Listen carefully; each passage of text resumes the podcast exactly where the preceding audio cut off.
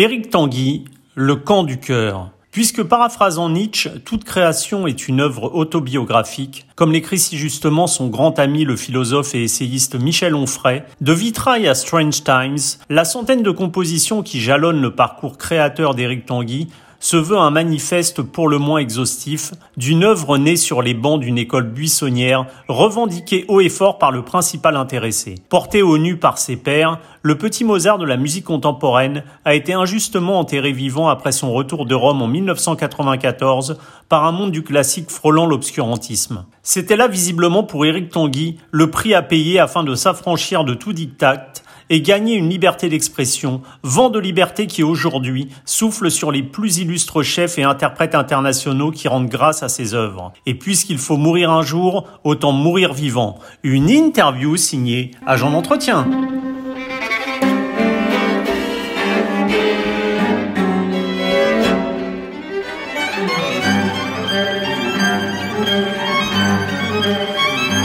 Éric Tanguy, bonjour. Bonjour. Comme le rappelle votre ami euh, Michel Onfray en, citant Nietzsche euh, dans la préface de votre livre 50 questions pour 50 ans de questionnement euh, écrit en, collaboration avec Nathalie Kraft, toute création est une autobiographie. Est-ce qu'étudier en profondeur les œuvres d'un compositeur, les vôtres en l'occurrence, est-ce que c'est mettre à jour les multiples facettes de sa personnalité, son registre émotionnel, en bref, son chemin de vie, on peut dire? Oui, bien sûr, une partition dit beaucoup de son auteur euh, de son monde intérieur, de sa poétique, de tout en fait, de sa façon de, penser euh, euh, la durée, les durées, la forme, la structure.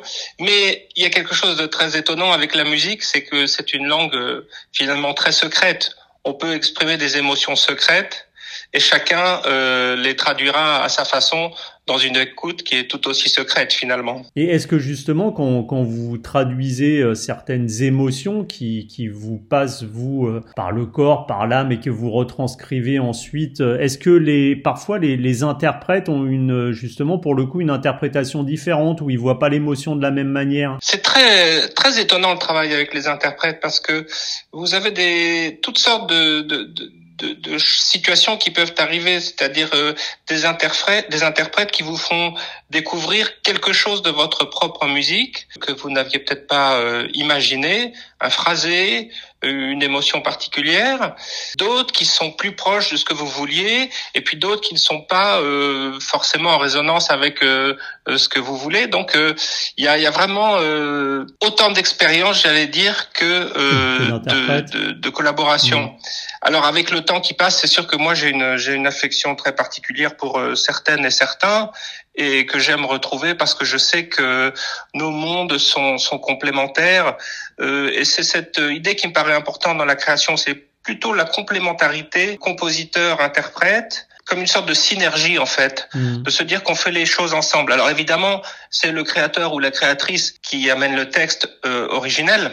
Ça, c'est vraiment un travail dans la solitude. Euh, un travail d'introspection euh, et à la fois d'écoute du monde, c'est-à-dire que créer de la musique, c'est c'est dire, euh, comme l'exprime d'ailleurs euh, Michel Onfray euh, si magnifiquement, c'est dire ce qu'on est, c'est dire ce qu'on est euh, dans sa propre autobiographie, dans son rapport au monde, mais c'est aussi dire le monde tel qu'on le qu'on le perçoit et tel qu'il est. Et alors justement, votre livre se termine par cette phrase "Je n'ai plus peur de l'au-delà".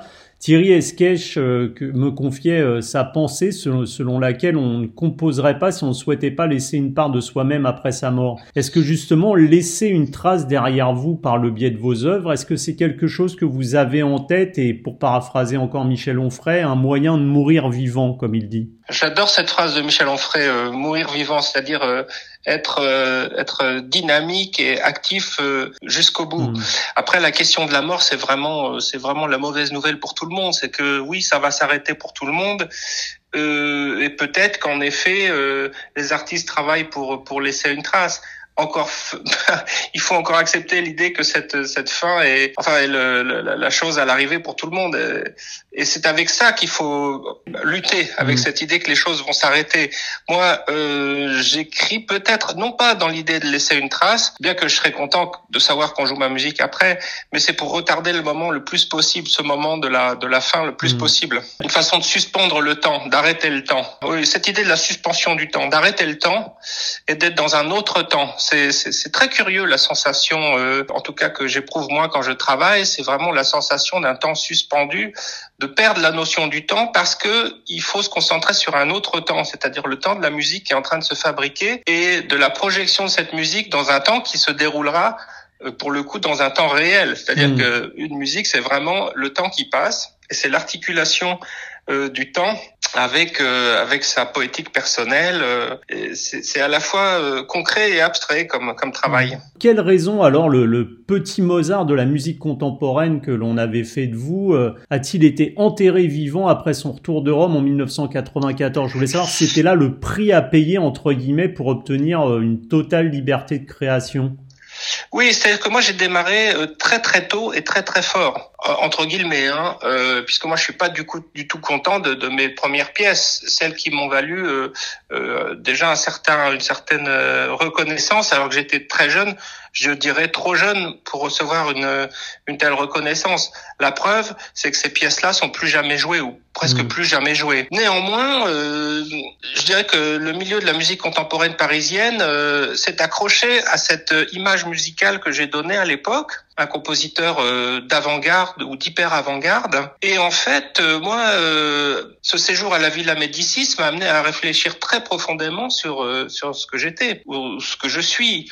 J'ai voulu écrire une musique qui soit plus en, résonance avec mes racines musicales, tout en prenant en compte le temps présent. C'est-à-dire que moi, je suis pas du tout passéiste ni futuriste dans le sens où je ne sais pas ce que va être le, le, futur euh, de la musique, quelle sera la musique que les compositeurs écriront dans 50 ans, mais je vais être en, en accord avec moi-même. Et euh, j'ai ressenti une dissonance intérieure vraiment très forte parce que la musique que je composais, même si elle m'avait valu euh, ben, en fait d'arriver jusqu'à la Villa Médicis, euh, j'ai été nommé à 24 ans, hmm. elle ne me plaisait plus, elle ne me plaisait pas, je ne me ressentais pas, je ne ressentais pas d'émotion dans cette musique, ou en tout cas je n'en ressentais plus, voilà. Hmm. Donc ben, ce, ce long séjour à Rome, avec la confrontation des œuvres d'art, euh, puisque Rome c'est une ville d'art aussi bien euh, d'art euh, architectural que pictural, on est confronté à des strates d'histoire qui ont résisté au temps. Justement, je me suis dit, mais si tu veux que ton travail résiste au temps qui passe, il faudrait faire un travail qui soit plus profond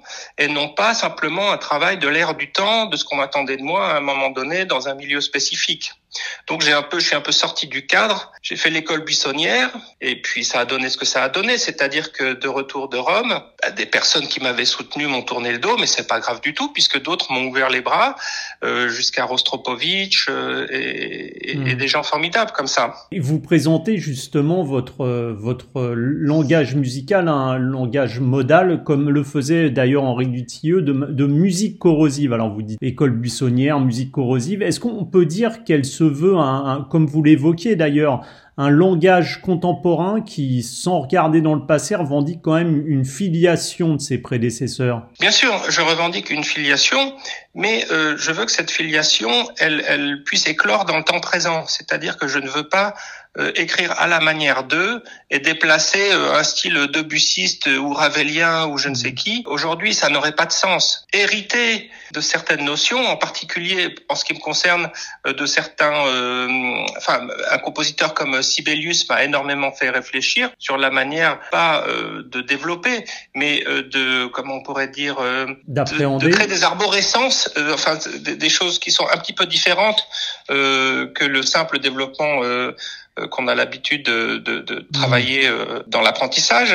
Il y, a des, il y a des concepts comme ça qu'on peut retirer des anciens et qu'on peut développer, qu'on peut repenser sans être euh, dans le dans l'imitation du tout du point de vue stylistique parce que pour moi l'erreur l'erreur ce serait vraiment de l'erreur à ne pas commettre c'est de c'est de c'est de déplacer le style d'une époque à une autre ça c'est mmh. complètement aberrant on n'imagine pas aujourd'hui quelqu'un se mettre à écrire dans le style de Palestrina ou dans le style de Mozart ou dans le style de Brahms et de présenter ça dans des concerts de création.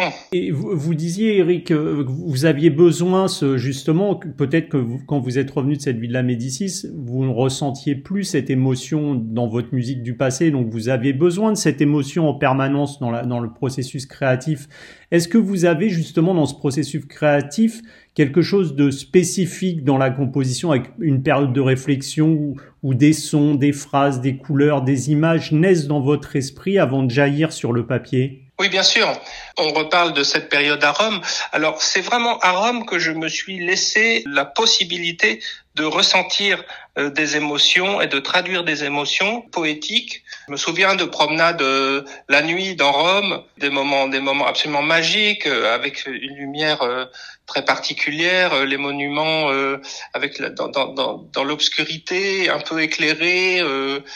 Euh, voilà, donc ça c'est un exemple. Et par exemple, ce souvenir de Rome, pour moi, ça reste quelque chose que 20, euh, j'y étais en 93 et 94, ça fait un moment, hein, ça fait 27, 28 ans, ça reste un, une impression très prégnante. Hmm. Et, et, bien sûr, cette impression, ces impressions, elles peuvent être euh, d'un autre ordre. Ça peut être une lecture, ça peut être un, un, dialogue. Je suis très inspiré quand je quand je mets des des poèmes en musique de Michel Onfray. Je viens terminer d'ailleurs une pièce pour soprano et, orchestre à cordes il y a quelques jours euh, que je réalisais encore cet après-midi d'ailleurs. Euh, voilà, sur un thème de, de, de sur un, un, poème de Michel Onfray. Quoi d'autre? Par exemple, quand j'ai terminé ma pièce en hommage à Sibelius que qu'on m'a commandé, donc c'était en 2015 en Finlande, euh, le magnifique chef Ville Matveyev et euh, l'orchestre de Jyväskylä en Finlande pour euh, le 150e anniversaire euh, de la naissance de Sibelius.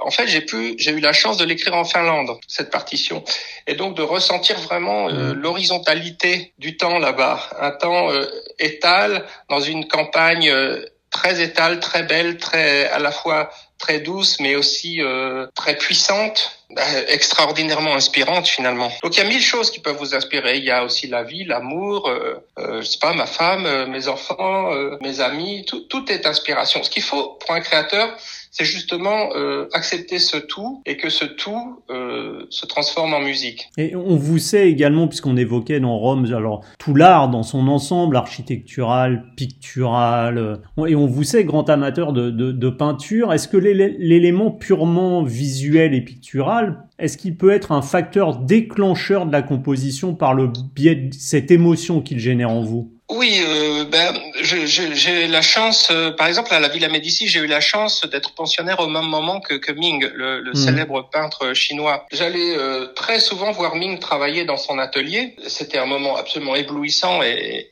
et, et, magique parce que son rapport à la toile est, est tellement physique et, et tellement euh, éblouissant. Enfin, c'est quelque chose de voir Ming travailler parce que vous avez l'impression que les choses vont vite, mais tout est pensé à. Enfin, c'est vraiment une expérience, une expérience très singulière. Et donc, j'ai composé une pièce qui s'appelle Musique pour Ming, par exemple. Euh, Gérard Fromanger, euh, immense artiste, euh, euh j'ai euh, travaillé avec lui euh, à l'Académie Kijana à Sienne. On a fait un concert il y a des années pendant lesquels Gérard a peint une fresque. D'ailleurs, il m'a demandé de participer à la, à la, peinture de cette fresque avec lui pendant qu'on jouait ma musique sur scène. J'adore cette idée, moi, de, de pouvoir euh, côtoyer, côtoyer les, les, peintres. On avait fait aussi un, un spectacle à Caen avec euh, mon ami, euh, autre ami plasticien Philippe Borderieux. Ça, ça, peut être un élément déclencheur, effectivement, le, le côté visuel, le côté pictural. Mais oui, mais alors là, on en revient à votre toute première question, à l'autobiographie, c'est que moi, je, quand j'étais quand j'étais ado, je, je n'imaginais pas qu'on était soit peintre, soit compositeur, soit poète, soit. Hmm. En fait, je voulais être tout, et en particulier peintre. J'ai fait moi-même beaucoup de peinture. J'ai peint un certain nombre de, de tableaux, mais euh, voilà, c'est c'est la musique. Euh, la musique qui a pris la place principale euh, pour ne devenir que, que que mon seul moyen d'expression finalement. Quand on compose, parce que alors on le sait bien, alors il y a plein d'émotions, il y a plein de choses qui arrivent, mais est-ce qu'il faut avoir justement en tant que compositeur une vision presque, alors là on revient à l'architecture, presque architecturale de l'œuvre pour structurer sa pensée au-delà même de l'inspiration? Alors bien sûr, c'est ce que j'explique euh, toujours à, à, mes élèves parce que j'ai la chance de, de donner des, des, cours de composition euh, à l'école normale et au conservatoire Paul Ducas. Transmettre c'est très important, mais euh, on ne peut transmettre que des que des mots ou des. Il faut transmettre un savoir-faire. Et je tiens beaucoup à, à, à cette question d'artisanat dans la composition parce que vous parliez très justement d'architecture. En effet, il y a des notions de, de construction euh, éventuellement de déconstruction, mais euh, penser la forme, c'est très important, et puis penser à un contenu qui soit euh, en adéquation avec la forme. C'est très important aussi que la poétique soit en synergie avec la forme. D'ailleurs, euh, je, je, leur donne aussi, euh, je leur donne aussi quelques exemples d'architecture, de structure, des bâtiments. On se demande, tout le monde se pose la question forcément, comment un compositeur parvient à écrire des œuvres pour des instruments premièrement dont il ne joue pas, ou encore comment il est possible d'entendre une symphonie complète dans son esprit avant même de, coucher ça sur le papier. Est-ce que vous pouvez nous parler justement de ce processus tout à fait particulier qui nous laisse penser que contrairement à la moyenne, un compositeur utilise bien plus que les 10 ou 20% de ses capacités cérébrales que nous-mêmes utilisons? Eh bien, en fait, c'est un long apprentissage euh, il faut partir d'un point de départ. Moi, j'étais euh, violoniste. D'ailleurs, je conserve pour le mmh. violon et pour les violonistes une, une passion et une admiration euh, extrêmement forte. C'est vraiment euh, l'instrument l'instrument qui m'habite. mais bien sûr, en tant que compositeur, j'ai d'autres attirances fortes. Par exemple, le violoncelle. J'adore le violoncelle, le piano et puis l'alto et, et, et, plein d'autres choses. Les vents, flûte, clarinette. Bref, on apprend à écrire pour tous les instruments. Euh, mais on apprend surtout au contact des instrumentistes. C'est-à-dire que euh, je connais pas de très jeune compositeur qui à un moment donné n'ait pas fait une erreur technique. Cette erreur technique, même si un professeur vous la corrige, il faut la comprendre. Et pour la comprendre, il faut être pouvoir euh, discuter, dialoguer avec des interprètes. Et c'est un parcours, c'est aussi un parcours. C'est-à-dire que je crois pas au compositeur dans sa tour d'ivoire qui ne dialogue pas avec les musiciens. Moi, je crois, et je conseille ça à, à tous les tous les jeunes, tous mes élèves. Je leur dis constituez-vous des équipes de musiciens et faites les choses ensemble. C'est-à-dire, vous écrivez la partition, mais vous écoutez surtout les conseils euh, des musiciens, les erreurs à ne pas faire. Alors, bien sûr, euh, après, il y a ce qu'on appelle euh, le talent, soit pour l'orchestration, soit pour l'harmonie, soit pour tout. D'ailleurs, pense aux, grands compositeurs du passé, enfin, je sais pas, Mozart, Brahms, Beethoven, Schumann, tout ce que vous voulez, Vivaldi, ils avaient tout, ils avaient tout. Enfin, c'était voilà, Stravinsky. Alors vous allez me dire, ah, vous parlez pas de compositrice. Eh bien, euh, si, euh, par exemple, euh, j'ai une, une, une, admiration, mais sans borne, pour Kaya Sariao, par exemple, qui est, qui mhm. est plus âgée que moi, qui, qui, est, qui est finlandaise, donc dans la génération qui m'a précédé. Et puis, par exemple, j'apprécie énormément le travail de Camille Pépin, qui, qui est plus jeune, et d'autres compositrices. Enfin, je veux dire, voilà. Comme vous l'évoquiez, donc c'est un travail, c'est ce que ce qu'on vous enseigne, ce que vous ce que vous apprend aussi le le travail, on, va le dire sur le tas avec euh, les les multi instrumentistes avec qui vous travaillez. Mais cette capacité justement qui nous dépasse un peu, c'est-à-dire de de pouvoir entendre dans sa tête une symphonie alors qu'elle n'est pas créée, ça se passe comment concrètement vraiment? Il faut jamais oublier que c'est beaucoup beaucoup de travail. Une page d'orchestre, c'est une journée entière de travail. Donc vous élaborez des strates et vous êtes capable de de de, comprendre dans l'écriture d'entendre la synergie entre les strates musicales. Il n'y a pas vraiment de, règles. Certains écrivent du, du haut jusqu'en bas, du haut de la page jusqu'en bas, euh, d'autres partent du milieu. Euh, bref, ça dépend aussi des situations musicales, puisqu'on mmh. peut pas écrire euh, non plus des tutti fortissimo du début jusqu'à la fin d'une pièce, ça serait ça serait raté. Mmh. Ce que je constate, parce que moi je veux pas parler de moi, je, je, sais que j'ai une certaine agilité dans l'écriture, voilà. Mais mais ce que je constate, ce que je constate chez les autres, c'est que certains sont sont parfois meilleurs orchestrateurs, mmh. mais moins moins inspirés, parfois d'autres sont très inspirés et sont aussi de grands orchestrateurs, parfois d'autres écrivent des pièces de musique de chambre sublimes et euh, voilà, c'est très varié. Il y a autant de, de, cas que de compositeurs, je dirais. Vous évoquiez tout à l'heure votre votre amour hein, pour le, le, violoncelle. En 1999, après euh, l'éclipse œuvre pour orchestre jouée en, en extérieur pendant l'éclipse justement, euh, vous rencontrez euh, Rostropovitch qui, qui vous demande d'écrire un concerto pour violoncelle qui a été entre autres dirigé par Ozawa. Est-ce que vous pourriez nous parler un peu de cette rencontre et cette création qui, je suppose, vous a marqué forcément? Oui, m'a marqué euh, d'abord parce que c'était c'était Rostropovitch et c'était un monument absolu de la musique. Alors en soi, dire un monument, ça veut pas dire grand-chose. C'est quoi un monument de la musique?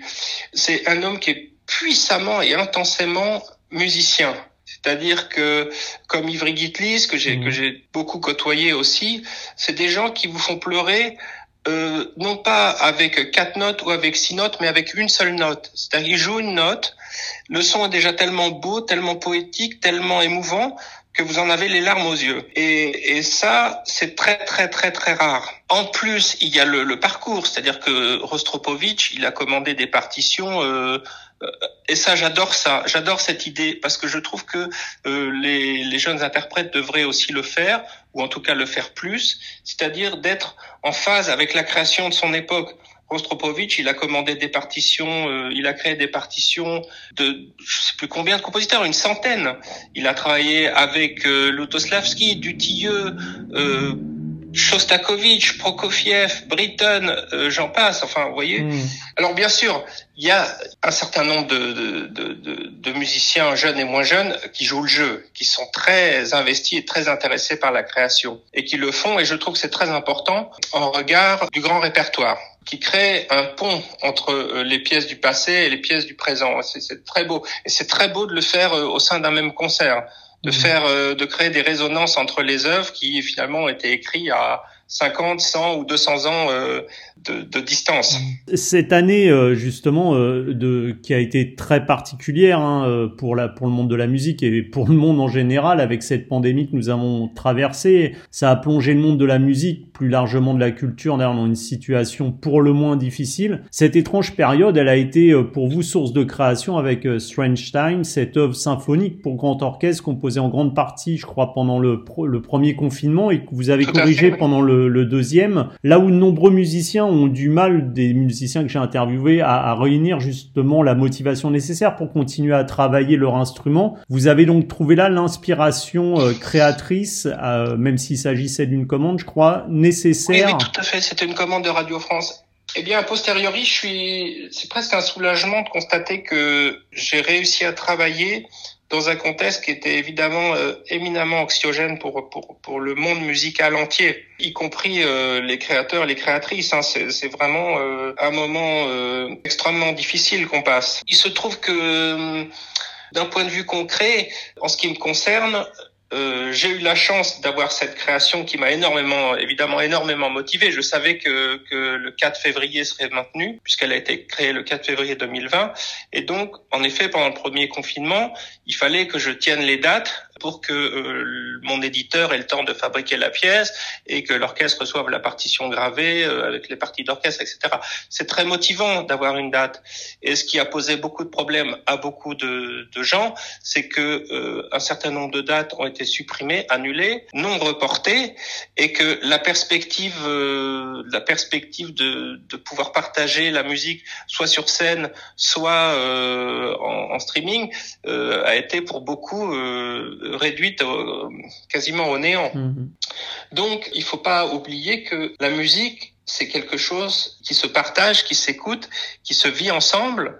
Et privé de ce partage, ben oui, certains ont, perdu le moral, certains ont perdu l'envie de travailler. C'est très embêtant, très angoissant ce qui se passe. Vous le ressentez ça auprès de vos étudiants aussi, cette sorte de démotivation, cette, ces grands points d'interrogation de l'avenir? euh, pour euh, les étudiants, j'étais vraiment, mais alors extrêmement impressionné par leur euh, le, fait qu'ils aient tenu bon. Euh, la plupart des cours ont été faits en vidéo, donc je recevais leur travail par mail, les PDF, et j'analysais tout ça avec eux par vidéo. je commentais, je conseillais, etc.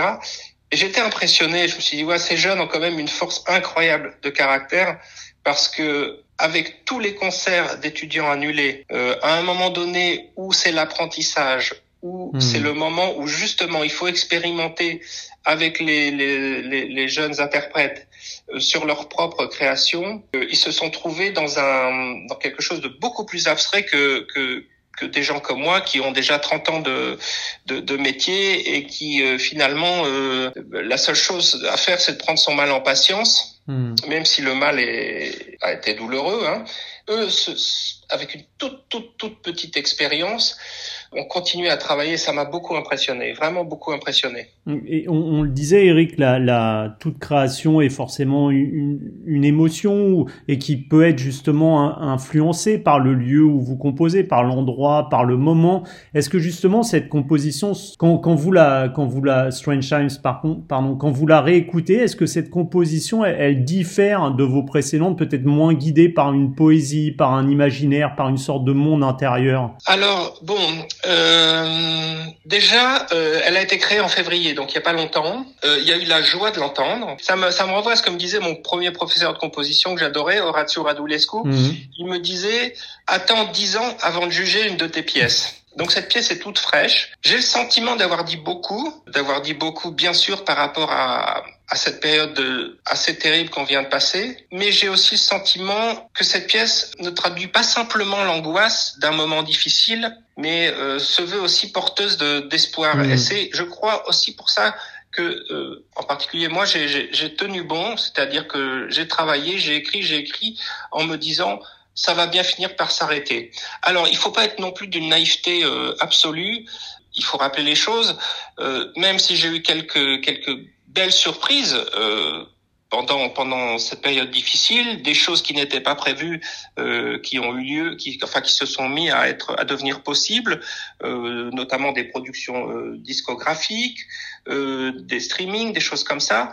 Euh, moi, ma saison, elle a été très, très, très abîmée, mais comme tout le monde. Hein, donc euh, mm. voilà, je me plains pas plus que les autres, mais la réalité, c'est qu'elle a été très abîmée. Ce qui m'attriste, c'est que la saison prochaine, euh, j'allais dire que c'est presque pire parce que il y a beaucoup de pièces annulées qui ne sont pas reprogrammées. Peut-être parce que des programmateurs pensent qu'ils vont faire revenir le public plus facilement avec des œuvres du grand répertoire qu'en reprogrammant des pièces, des pièces contemporaines. Mm.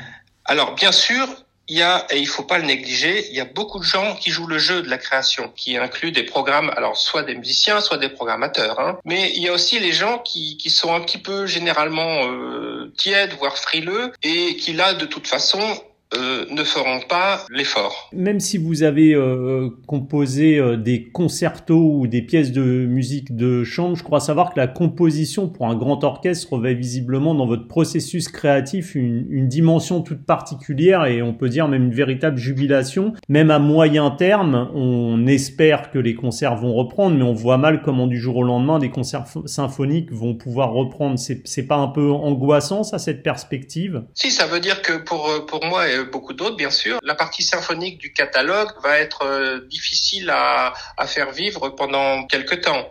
Ce dont je suis sûr, c'est que les choses euh, vont, vont revenir, les programmations vont revenir. Alors on peut pas dire comme avant, avant c'est avant et après c'est après. Ce, ce que j'espère vraiment, c'est que la création continuera de faire partie vraiment intensément de la vie musicale. Euh, mmh. la création, en effet, au sein du monde symphonique parce que euh, ce sera moins difficile de faire jouer un quatuor, de faire jouer une sonate, de faire jouer un duo, etc. Ça, ça, il y a déjà d'ailleurs, euh, en ce qui concerne, j'ai de la chance, mais sur sur 21, 22 et 22, 23, il y a déjà des, des belles perspectives qui s'annoncent. Mmh. Euh, mais en effet, c'est beaucoup plus beaucoup plus flou. Et ça, je peux pas non plus en vouloir aux organisateurs et aux, aux programmateurs symphoniques parce que parce que même sont dans un brouillard. Euh, vous le voyez bien, il n'y a pas de il a pas de, de, saison annoncée pour le moment du point de vue des, orchestres. Dernière question avec Tanguy, on en parlait. Vous êtes tombé en admiration à l'écoute d'un disque d'Ivry Giklis euh, jouant les, les concertos de Tchaïkovski et de Mendelssohn. Vous avez débuté vous-même donc par le violon et avez donc à ce titre euh, connu cette sensation de vous retrouver au milieu de l'orchestre pour des concerts entourés du son. Est-ce que cette joie du son produit, est-ce que c'est un élément clé en en vous quand vous composez justement? Ah oui, oui, oui, oui, oui, oui. La, joie de l'instrumentiste, c'est-à-dire euh, aimer profondément jouer de la musique, mais aussi aimer profondément jouer de la musique entouré des autres. Et ça, c'est vrai que euh, pour ça, l'orchestre c'est quelque chose de tout à fait, euh, tout à fait extraordinaire. Bon, ça fait 30 ans que j'ai pas joué dans un orchestre symphonique. Mmh ou plus même, mais j'en garde encore des souvenirs euh, presque émus aux larmes quand vous jouez, euh, je sais pas, la deuxième symphonie de Malheur ou, une symphonie de Beethoven ou, Stravinsky d'ailleurs, euh, par exemple, tellement puissant, tellement fort. Alors je parle pas de décibels, hein, je parle de, de mmh. ressenti. Que moi j'ai tellement aimé jouer de la musique et tellement aimé la jouer avec les autres, c'est que lorsque j'écris, j'aimerais en tout cas que les gens ressentent la même chose, aiment la jouer et aiment la jouer ensemble. Bah écoutez, merci beaucoup pour cette interview, Eric Tanguy, et puis on espère vous retrouver bientôt euh, sur les sur scène pour euh, pour entendre vos œuvres. Merci infiniment à vous. À très bientôt, Eric. Au revoir. À très bientôt.